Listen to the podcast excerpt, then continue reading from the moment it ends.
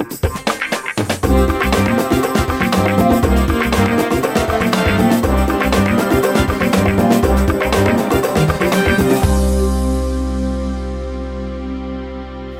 willkommen bei Live Talks, dem Podcast der Alpha, der in dieser Woche krankheitsbedingt einen Tag später online geht. Bei strahlendem Sonnenschein und klirrenden Temperaturen verwandelt sich der Garten draußen in eine wahre Winterwunderlandschaft. Es glitzert überall. Die Welt sieht verzaubert aus. Die Welt sieht aber nur so aus, sie ist keinesfalls verzaubert, sondern aus den Fugen. Diesen Eindruck bekommt man zumindest, wenn man sich die letzten Zahlen des Statistischen Bundesamts zur Abtreibung zu Gemüte führt.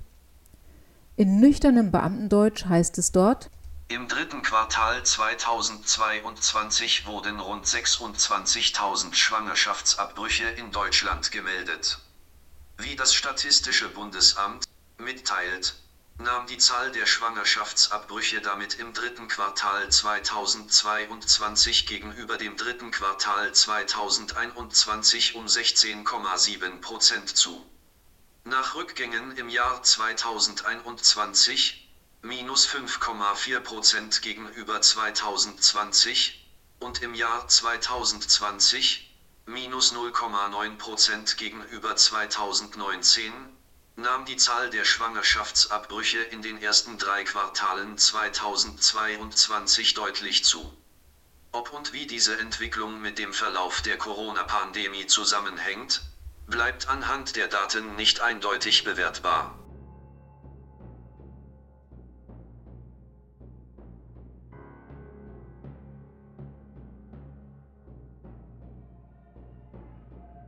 Bereits im letzten Quartal war die Zunahme besorgniserregend. Sie lag bei über 11 Prozent.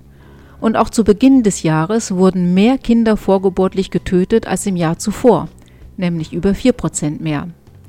Es scheint sich hier ein richtig schlimmer Trend abzuzeichnen. Ich wollte also mehr wissen und habe mich daher auf die Suche gemacht. Ich gebe zu, Statistiken sind nicht mein Ding und Zahlen eigentlich auch nicht.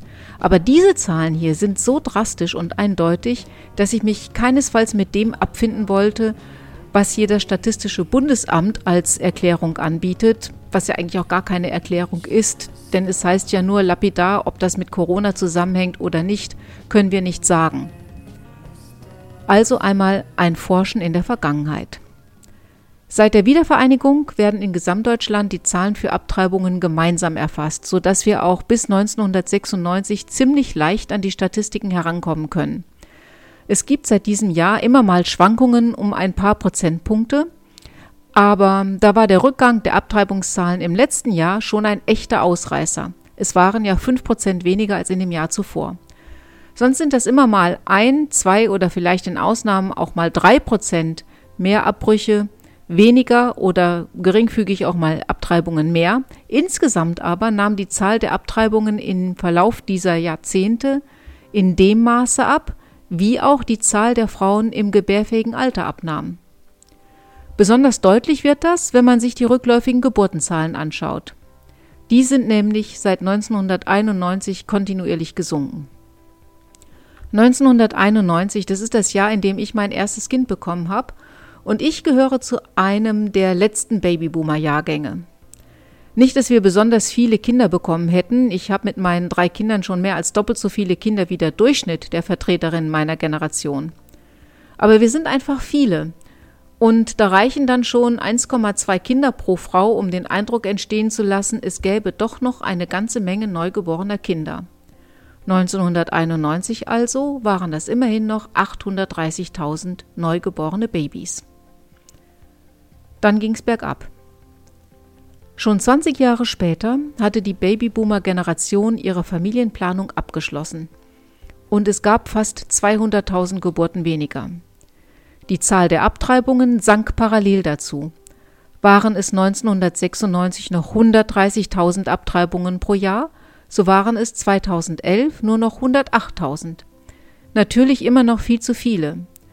Und es wird auch hier deutlich, dass nicht mehr Frauen abtreiben, sondern dass Frauen mehr abtreiben, und das ist nicht dasselbe.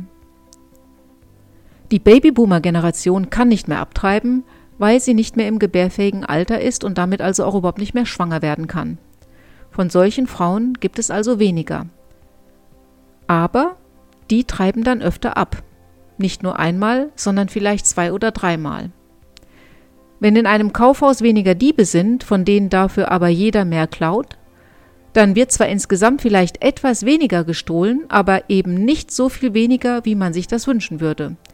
Genauso gibt es zwar weniger Abtreibungen, aber eben nicht so viel weniger, wie eigentlich angesichts der Tatsache, dass es weniger Frauen gibt, die schwanger werden können, zu erwarten gewesen wäre. Eine Wende in der Geburtenzahl gab es ungefähr ab 2015. Seit Merkels denkenswertem Wir schaffen das hätte man fast den Eindruck haben können, wir schaffen auch die demografische Wende. Die Geburtenzahlen stiegen. Das liegt tatsächlich an den Menschen mit Migrationshintergrund, die in Deutschland leben. Frauen mit Migrationshintergrund bekommen deutlich mehr Kinder als deutsche Frauen, im Schnitt 1,4 statt der für sogenannte biodeutsche Frauen üblichen 1,2 Kinder. Im letzten Jahr waren die Geburtenzahlen dann selten hoch, fast 800.000. Gleichzeitig sank die Abtreibungsrate um über 5 Prozent. Nur am Rande bemerkt, 2021 verzeichnete Deutschland trotzdem im 50. Jahr in Folge ein Geburtendefizit. Und trotz der erfreulich hohen Zahl an Geburten stieg dieses Defizit auf unfassbare 228.000 Menschen. Denn den rund 796.000 Neugeborenen standen in diesem Jahr etwa 1.024.000 Todesfälle gegenüber. Dieses Jahr also 2022 der Hammer. Jedes Quartal mehr Abtreibungen als im Vorjahreszeitraum. Tendenz steigend. Nahezu 17 Prozent mehr allein in diesem Quartal. Gleichzeitig sank die Zahl der Geburten. Laut Statistischem Bundesamt sind in diesem Jahr rund 8 Prozent weniger Kinder in Deutschland geboren worden. Bis heute sind es ungefähr 770.000 Kinder. Knapp 2000 Kinder werden pro Tag geboren. Bis Jahresende kommen also vielleicht noch 30.000 dazu. Das wäre dann, mit ein bisschen Glück, knapp 700.000 Geburten für das gesamte Jahr. 100.000 weniger als letztes Jahr. Besonders auffällig ist bei diesen Zahlen der Rückgang bei den zweiten Kindern um fast 10 Prozent. Was gibt es nun für Erklärungsmöglichkeiten für diese Entwicklung? Mit anderen Worten, was war denn eigentlich in diesen Jahren anders als zuvor? Und zwar nicht irgendwie regional oder auf einen kleinen Bereich des gesellschaftlichen Lebens beschränkt, sondern durchdringend anders was hat die gesamte Gesellschaft geprägt in diesen zwei Jahren oder vielleicht auch schon in den zwei, drei Jahren zuvor? Denn Entwicklungen werden angestoßen und fangen erst nach ein paar Jahren an, auch sich so richtig festzusetzen und zu fruchten. Das Statistische Bundesamt argumentiert in Bezug auf die gesunkene Geburtenrate mit der Pandemie. Kinder, die während der Lockdowns 2020 gezeugt wurden, kamen 2021 zur Welt. Weil nicht gleich eine Corona-Impfung für alle angeboten worden sei, hätten mehr junge Menschen sich gegen eine Schwangerschaft entschieden und erstmal die Impfung abgewartet. Daher der Geburtenrückgang zu Beginn des Jahres 2022. Der hätte dann aber nur bis April anhalten dürfen, denn ab Juni 2021 konnte sich jeder, der wollte, impfen lassen. Der Druck auf ungeimpfte nahm im Verlauf des Jahres drastisch zu. Die einrichtungsbezogene Impfpflicht, der Ausschluss ungeimpfter vom öffentlichen Leben, die Ansage, ungeimpfte nicht in Krankenhäusern behandeln zu wollen, das alles hat die Impfquote ja in die Höhe schnellen lassen. Wer die Impfung wollte, bekam sie. Außerdem ist eine weitere Zahl auffällig. Der Geburtenrückgang ist nicht für alle Kinder gleich. Es werden besonders viele zweite Kinder nicht geboren. Als Erklärung für die deutlich gesunkene Geburtenzahl bis ins dritte Quartal dieses Jahres hinein taugt die Impfung also nicht. Und als Erklärung für die schwindelerregend hohe Zahl an Abtreibungen sowieso nicht. Lassen wir also die Pandemie beiseite. Der Lockdown hat zwar vielleicht zu weniger spontanen One-Night-Stands mit der Folge ungewollter Schwangerschaften geführt, die dann abgetrieben wurden, aber diese Abtreibungsrate hätte sich dann maximal auf das Vor-Corona-Niveau einpendeln dürfen. Also eine Zunahme um etwa 5 Prozent, aber nicht mehr als dreimal so viel. Es muss also andere Erklärungen geben. Wir haben in der Pandemie gelernt, dass Grundrechte flugs entzogen werden können, wenn dies vermeintlich der Volksgesundheit dient. Wir haben gelernt, dass das Recht auf körperliche Unversehrtheit plötzlich entzogen werden kann. Entweder du lässt dich impfen oder du darfst nicht mehr Medizin studieren, nicht mehr Krankenschwester sein, nicht mehr Arzt. Wir haben gelernt, dass wir alles andere als selbstbestimmt agieren dürfen, Allein auf der Parkbank sitzen und ein Buch lesen? Spinnt ihr? Es ist Corona. Na gut, solche Bußgeldbescheide hat jetzt das Verwaltungsgericht kassiert, weil solche Maßnahmen unverhältnismäßig waren und 22.000 Bürgerinnen und Bürger können ihr Geld zurückfordern. Was aber hängen bleibt, ist die Gewissheit, Grundrechte waren mal. Was als Abwehrrecht gegenüber dem Staat galt, der in das Leben seiner Bürger nicht unverhältnismäßig eingreifen darf, was den Bürger also vor diesem übergriffigen Staat schützt, dieses Grundrecht ist relativ. Und es wird aufgehoben, wenn der Staat es für richtig hält. Jetzt gab es zwar Proteste gegen diese Grundrechtseinschränkungen, aber das waren ja alles Querdenker, die sich am Ende auch nicht hatten impfen lassen. Einfach mal vom Recht auf Selbstbestimmung Gebrauch gemacht. Jetzt gab es zwar Proteste gegen diese Grundrechtseinschränkungen, aber das waren ja alles Querdenker. Die hatten sich am Ende auch nicht impfen lassen. Die hatten einfach mal vom Recht auf Selbstbestimmung Gebrauch gemacht. My body, my choice. Impfen, nein, danke. Ja, und auch das haben wir in den letzten zwei Jahren gelernt. Wer sich so verhält, ist ein Paria. Eine Publikation im renommierten Magazin Nature belegt, dass diese Menschen, die auf ihre Grundrechte pochten, auf unfassbare Weise diskriminiert wurden – vergleichbar nur mit der Diskriminierung von Ausländern und anderen gesellschaftlichen Minderheiten durch Rechtsradikale. Wer mit dem Grundgesetz in der Hand für diese Grundrechte auf die Straße ging und demonstrierte, wer in Auseinandersetzungen, Unterhaltungen darauf hinwies, dass Grundrechte unveräußerlich sind und Abwehrrechte gegen den Staat, der war ein Querdenker, ein Schwurbler, ein Verschwörungstheoretiker und ein gesellschaftlicher Paria. Wir haben uns von dieser Debatte überhaupt noch nicht erholt. Das zeigt die Auseinandersetzung in der Berliner Zeitung, die im Moment unter der Serie Corona-Debatte geführt wird. Dort hat ein Journalist das Buch Möge die gesamte Republik mit dem Finger auf sie zeigen, das Corona-Unrecht und seine Täter rezensiert, allerdings anonym, weil er glaubte, dass diese Rezension Konsequenzen für seine Arbeit haben könnte. Freie Rede, freie Meinungsäußerung, das war mal in Deutschland.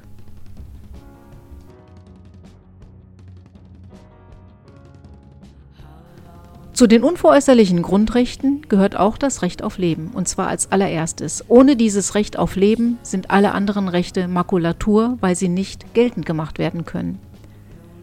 Wer anfangs noch glaubte, der Lebensschutz sei unseren Regierenden plötzlich wichtig geworden, ja, ging es denn nicht darum? Sollten wir nicht alle Masken tragen und Seniorenheime meiden, damit die Oma nicht stirbt? Der wurde jetzt als Konsument der Mainstream-Medien sehr schnell eines Besseren belehrt. Es ging nie um den Lebensschutz. Und schon gar nicht um den Lebensschutz aller Menschen. Genau dieselben Medien, die während der Pandemie alle an den Pranger stellten, die Skepsis hatten bezüglich eines experimentellen Impfstoffs, genau diese Medien und Organe finden überhaupt nichts dabei, wenn der Lebensschutz für eine gesamte Bevölkerungsgruppe einfach nicht mehr stattfindet. Seit fünf Jahren trommelt mit Unterstützung dieser Medien und Organe die deutsche Abtreibungslobby ihr unsägliches Narrativ durch alle Medien. Es gibt zu wenig Abtreibungsärzte. Die Abtreibungsärzte werden stigmatisiert. Die Lebensschützer machen den Abtreibungsärzten das Leben zur Hölle. Glauben Sie nicht? Haben Sie noch nicht gehört? Dann hören Sie mal hier rein. Ungewollt schwanger, damit wird der Mainzer Gynäkologe Dr. Werner Harlfinger immer wieder konfrontiert. Als Student habe ich erlebt, wie Frauen nach illegalen Aborten gestorben sind. Ich habe erlebt in der Frauenklinik, wie Frauen, die einen Abort hatten, wie die behandelt wurden. Da sie nicht geschlagen wurden, war alles. die waren der allerletzte Dreck. Ja? Und das habe ich mir geschworen, das will ich nicht. Der stellvertretende Vorsitzende des Landesverbandes der Frauenärzte sieht viele Gründe, warum sich kaum Mediziner für einen Abbruch finden. Das größte Problem sei neben dem Paragraph 218 der Druck, den Abtreibungsgegner ausübten. Also wenn einer heute sagt, ich mache in meiner Praxis eine Schwangerschafts-, äh, Schwangerschaftsunterbrechung, sitzen die am nächsten Tag davor und sprechen die Frauen an ja, und zeigen die Bilder von getöteten Föten und so weiter. Dieser Druck, der ist unglaublich. Und den, muss man, den kann man auch nicht ohne weiteres aushalten.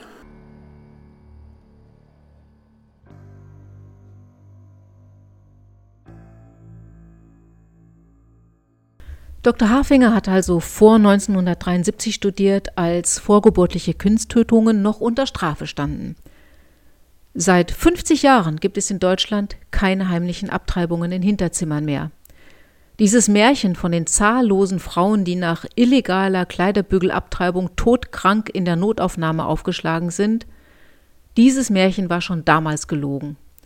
Aber heute taugt es überhaupt nicht mehr zur Motivation von angehenden Ärzten.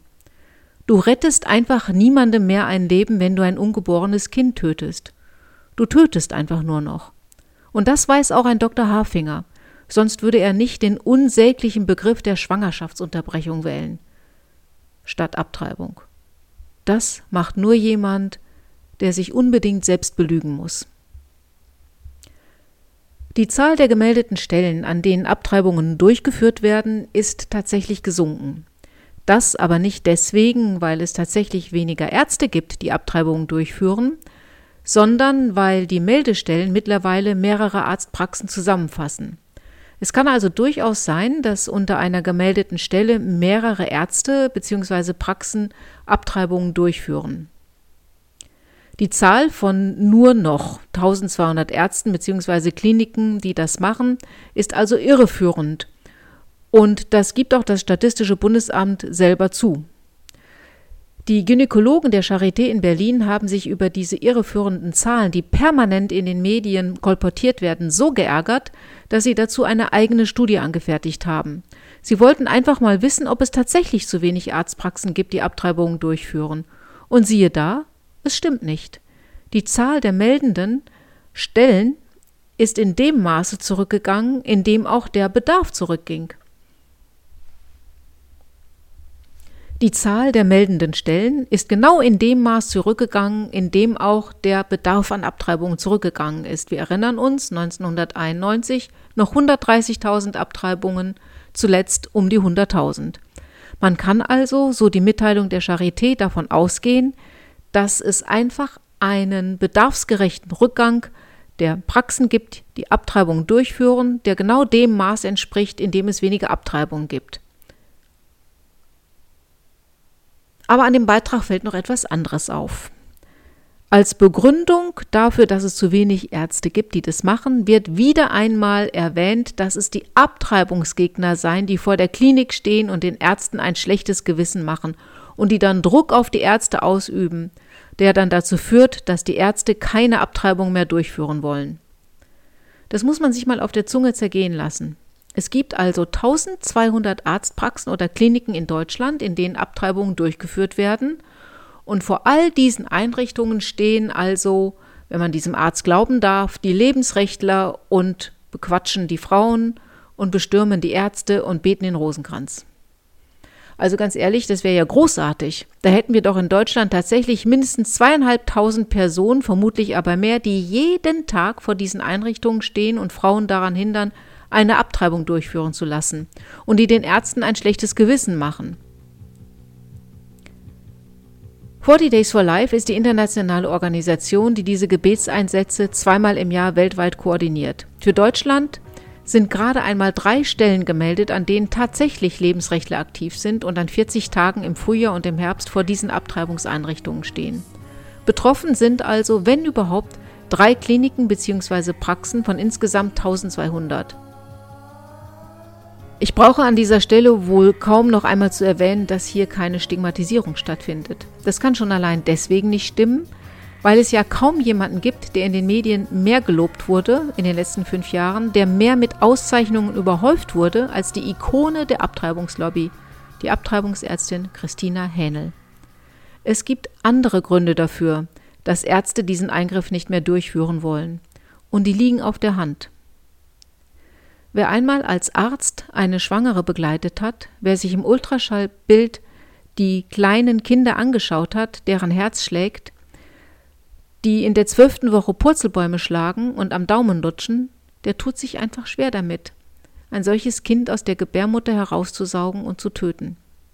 Wer in dem einen Behandlungszimmer eine Schwangere betreut, die sich über das kleine Wesen in ihrem Bauch maßlos freut, die es liebevoll mein Kind nennt, der kann nicht so einfach den Hebel rumlegen und der nächsten Schwangeren im Nachbarzimmer glaubhaft erklären, dass er jetzt mal eben einen Zellhaufen aus ihrem Uterus entfernt.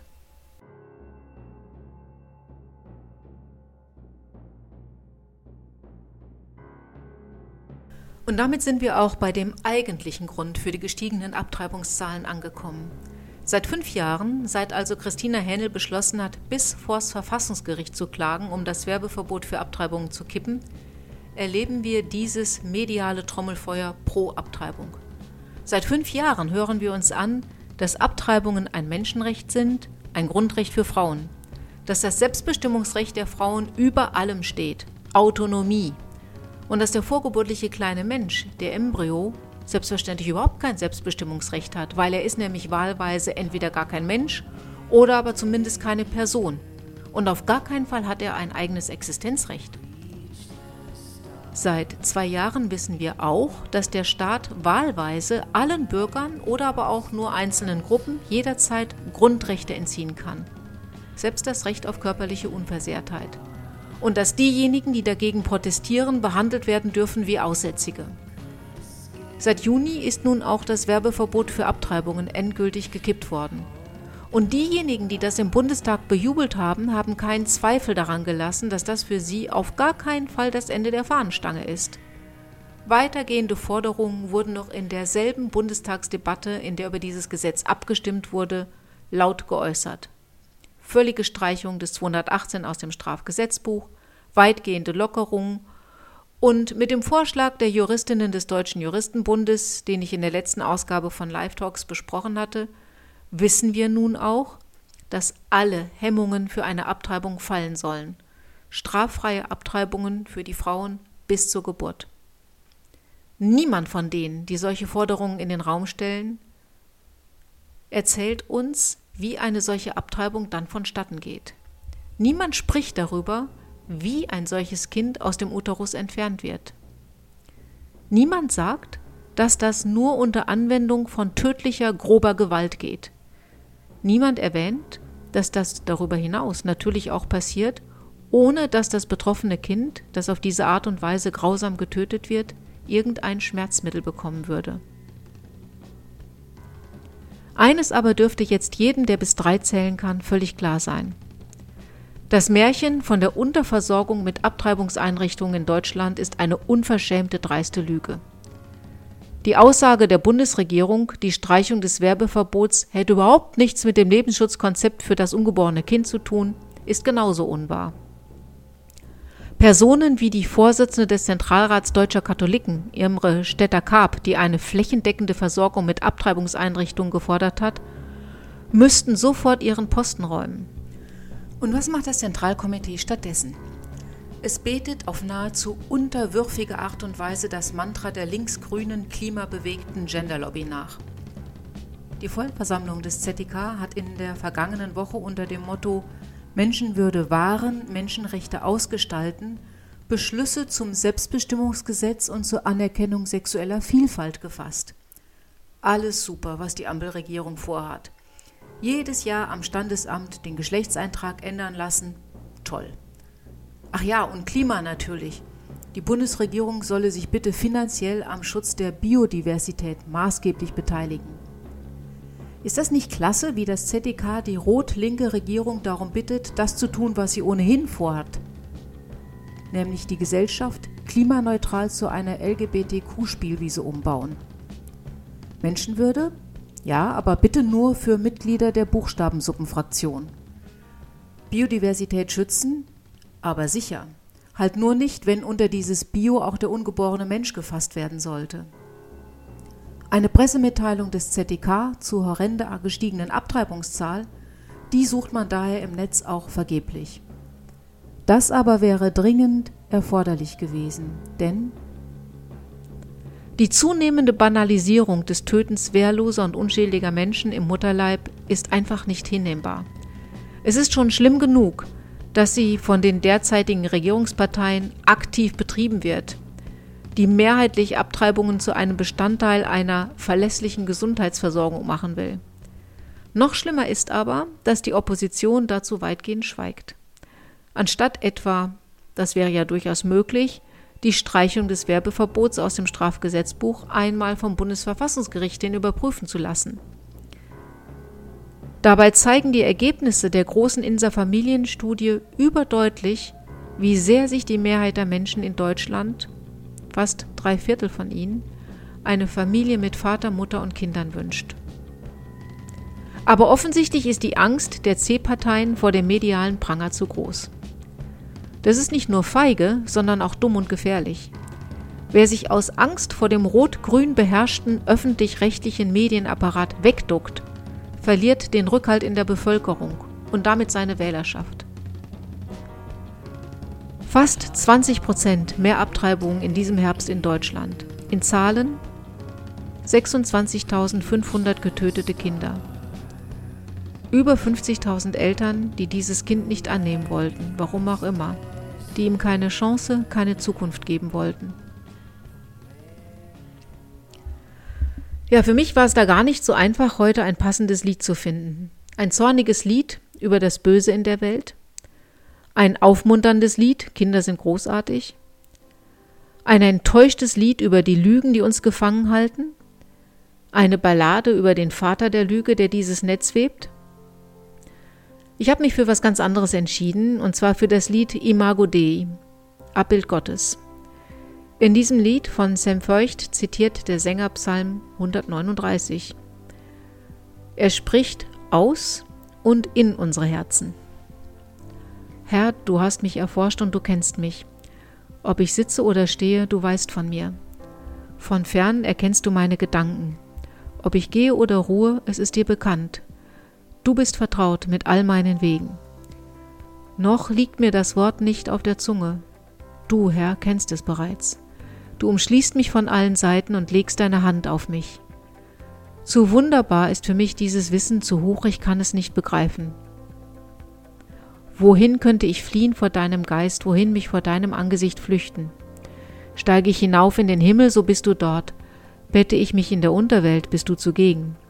Nehme ich die Flügel des Morgenrots und lasse mich nieder am äußersten Meer, auch dort wird deine Hand mich ergreifen und deine Rechte mich fassen. Denn du hast mein Inneres geschaffen, mich gewoben im Schoß meiner Mutter. Ich danke dir, dass du mich so wunderbar gestaltet hast. Ich weiß, staunenswert sind deine Werke.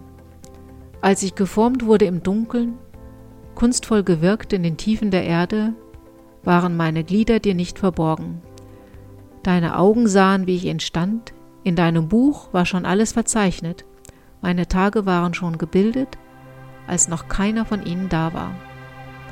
Sam Feucht mit Imago Dei